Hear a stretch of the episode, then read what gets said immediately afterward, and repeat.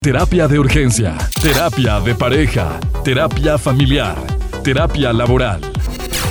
Bienvenido a nuestra consulta con el doctor Sergio García.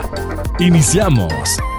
Muchas gracias, queridos amigos. Buenos días tengan todos ustedes. Fíjate que el servicio doméstico es una de las de los oficios más bellos del mundo. Cuando estaba chiquito en, en Durango, mi abuelita, la mamá de mi papá, tenía muchas personas que le ayudaban porque tenían una, en ese lugar, Caratlán Durango, tenían una especie de, de frutería, pero muy grande, era una de las más grandes de, de, ese pueblo. Y tenían dos señoras que le ayudaban en la cocina, dos señoras que le ayudaban a alzar la casota, porque era una casota de esas tipo hacienda, ¿no? Que, que, que son así como alrededor todos los cuartos y en medio un patio.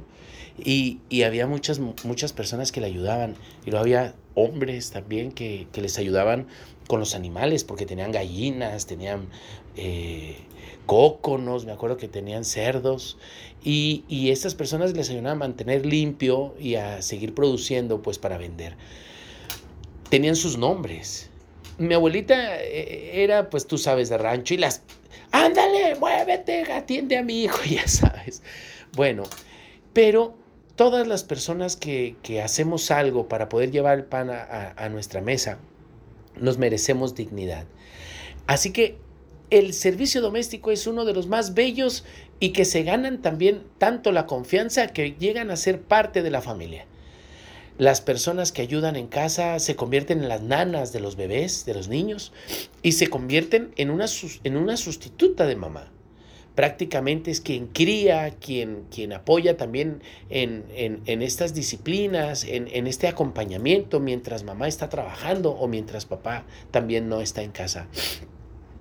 Si bien es cierto, jamás la mamá va a ser sustituida por, por, por la persona que, que, que, ayuda a cuidar a los niños, por la nana que se le llama, eh, aún así ella puede y, y, la mayoría de las veces asume un papel tan importante que, que, llega a ser parte de la familia. Asiste a las mismas fiestas, acompaña incluso en la misma mesa donde come. Tiene una dignidad muy alta porque sabe eh, los secretos más íntimos de esta familia y por eso mismo tiene naturalmente una responsabilidad muy grande de confidencialidad y de honestidad. Cuando encuentras a una persona así, olvídate, es el tesoro más grande del mundo. Las personas que, que hemos tenido la fortuna de ser acompañados por un asistente doméstico, eh, es bien difícil encontrar a alguien de confianza y, y cuando lo encuentras, lo cuidas para que nunca se te vaya. Cuando tienes un... Es muy difícil confiar. Por eso uno de los contras de los asistentes domésticos es el tema de la confianza. ¿Cómo voy a confiar en ti para que entres en mi casa y vayas hasta lo más profundo de mis cajones y sepas todos los secretos de esta familia? Bueno, es bien difícil confiar, por eso se requieren recomendaciones. ¿Quiénes son las personas que lo recomiendan y desde cuánto tiempo este, están en comunicación o en contacto con esa persona? Es muy importante que entonces eh, basarse en, estas recomendaciones para poder saber si, es, si encontraste a la persona idónea o no.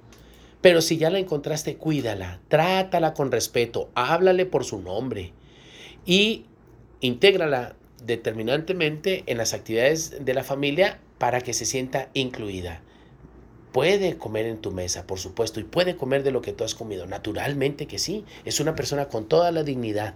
Jamás le faltes al respeto y jamás le hables como si fuera o tuviera menor dignidad que tú. Ese es el tema del día, mi querida Cris. ¿Qué te parece? Comparte tus comentarios en nuestras redes sociales. Terapia de Urgencia o en Facebook e Instagram. Terapia de Urgencia